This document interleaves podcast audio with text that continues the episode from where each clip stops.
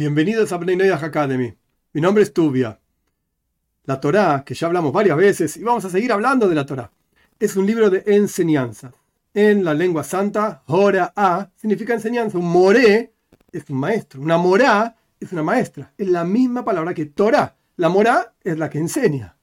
La Torá es la enseñanza propiamente dicho. Y hay diferentes tipos de enseñanzas. Hay cosas que son así, directas, derechas. Dios dice, no tendrás otros dioses, no hagas idolatría. Ok, lo dice claramente. Hay otras enseñanzas que son un poco más sutiles. Están como en las historias, como escondidas.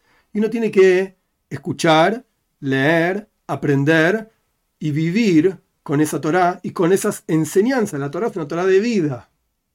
Ahora bien, una de estas, para ver cuán profunda puede ser la cuestión en la Torá se nos relata que el último libro de la Torá, se llama el libro de Devarim, el quinto libro de la Torá, transcurre 37 días antes de la muerte de Moshe. Todo el libro entero es el testamento, por así decir, de Moshe, y él hablando al pueblo de Israel, advirtiéndolos, enseñándoles, diciéndoles qué tienen que hacer dentro de la tierra de Israel, y diciéndoles cómo fue la historia de ellos, y qué ocurrió con ellos en el viaje de 40 años en el desierto.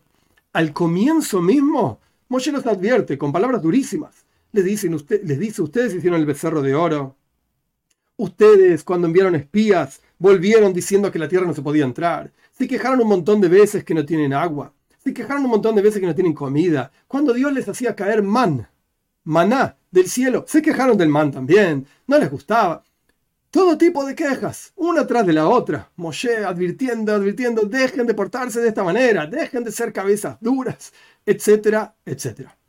La pregunta es, ¿por qué Moshe esperó hasta el final de sus días para dar este, este relato, estas advertencias y hablar tan duro con el pueblo de Israel? Aparentemente, en cuanto una persona hace lo que está mal, hay que ir a decirle, ¡Ey, hiciste esto, esto y aquello, etcétera, etcétera!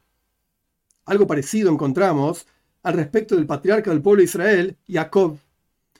Jacob, en Parashat Vayehi, al final del primer libro de la Torá, nos relata la Torá que le dijo un mensaje a cada uno de sus hijos. Los bendijo, etc. Pero al primero, el más grande, Reuben, a ese le dijo, le dijo cosas durísimas.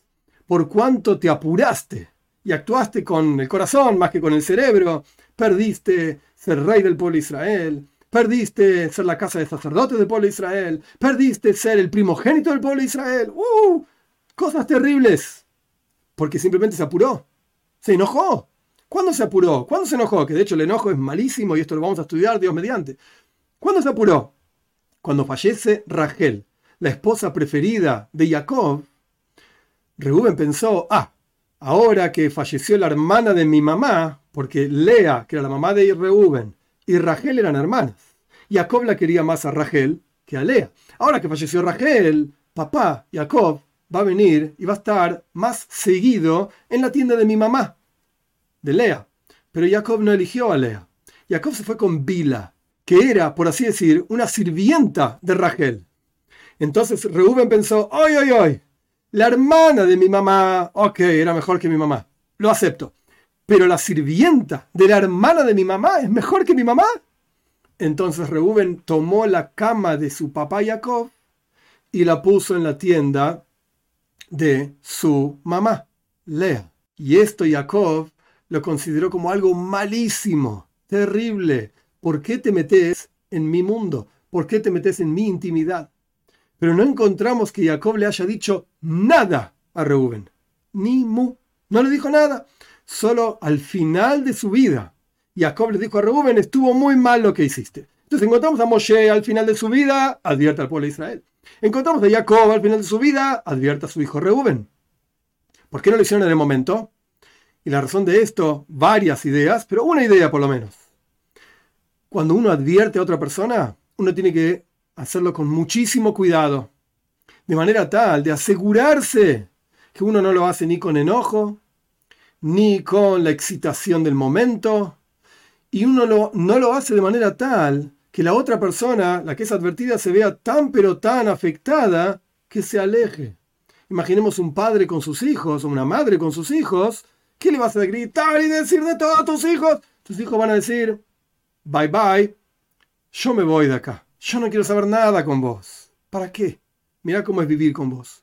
Entonces uno tiene que tener muchísimo cuidado, estar con calma, estar tranquilo, encontrar el momento justo, encontrar el lugar justo, pensar la forma adecuada para realmente decirle a un hijo, por ejemplo, este asunto que hiciste no estuvo bien. Nunca decir, vos no estás bien, sos un esto. Lo que hiciste, actuaste de esta manera, que no estuvo bien, y por lo tanto pasa esto, esto y aquello. Pero nunca en el momento del enojo, en el momento de la cosa, ahí hay que tener muchísima calma. Y esto lo vemos de la Torah, de las historias de la Torah. No lo dice directamente, pero lo podemos aprender del lenguaje, del evento, de los asuntos, tanto en Moshe como en Jacob.